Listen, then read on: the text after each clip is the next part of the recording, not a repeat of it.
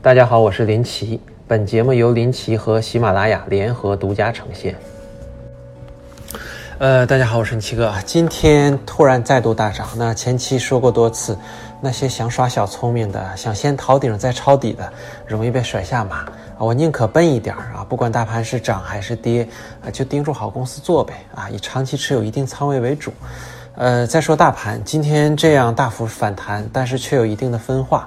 今天上证五零指数是最强的啊，说明反弹中蓝筹股最强。然后中证五百、中小板指数、创业板指数等代表小股票的大盘指数都偏弱。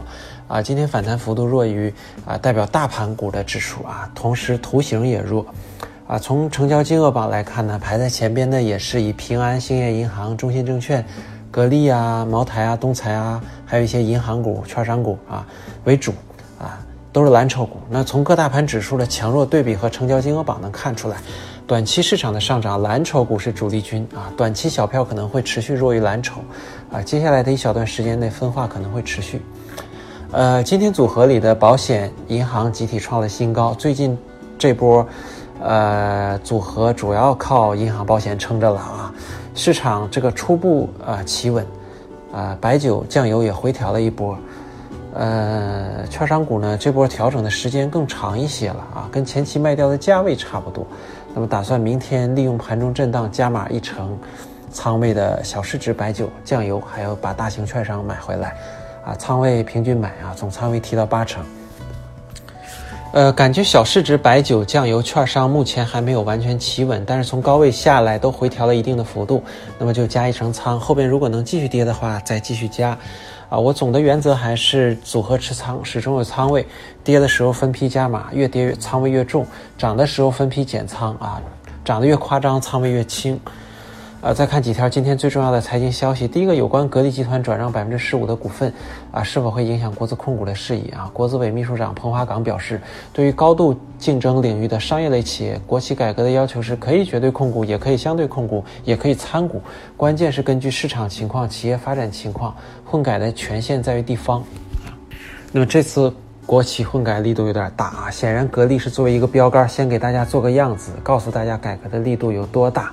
那么锁定白马国企，没准有惊喜。第二个中石油啊，这个控股股东，你打算，呃，就是卖掉一部分股份，然后买入沪深三百这个 ETF 指数基金，大概是四点三亿。那最近几个月这种新玩法越来越多，大概就是什么意思呢？就是想先减持套现，然后再再买沪深三百指数。呃，一般做这种操作的。公司首先来说，公司质量应该比沪深三百里股票整体质量要差啊。如果质量好于大多数的话，大股东肯定不舍得卖掉自己的股份换成别人的股份，啊，而且是平均分散的，对吧？所以以后遇到这种情况，就大概明白这个公司质量比整体要差，啊。第三个，今天中登公司披披露的最新的股民数据，三月份沪深两市新增投资者共计两百零。二点四八万，环比增加百分之一百零三啊！二月到三月，沪深交易户数增加了一千一百四十六万啊！预计有近千万账户被这波行情唤醒啊！啊，僵尸账户啊！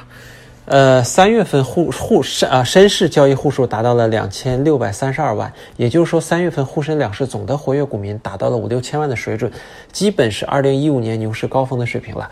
去年底市场低迷的时候，我估计在交易的股民不会超过一千万啊。如果大家每个月都观察股民的数据，大概可以发现一些有意思的现象：市场越是在底部的时候，还活着的、还在交易的股民数量越少。绝大多数人是卧倒装死或者彻底套死了啊！不来个大牛市解套都再也不会看了。然后大牛市解套以后呢，有些是永远离开股市了，会有些会换换股啊，再度迎来熊市套牢几年啊，等下轮牛市解套再换再换个股套上。那越是牛市顶部呢，股民进场越疯狂啊！这个想赚钱呢，一定要跟大多数人反着来。那观察每个月股民的数据挺有意思的，理解了股民的羊群行为之后，其实可以理解这个社会上很多现象啊。呃，今天就这样，好吧，不多说了。最后，欢迎各位老铁订阅微信公众号林奇，更多精彩内容也欢迎大家在喜马拉雅 APP 订阅我的频道林奇收听。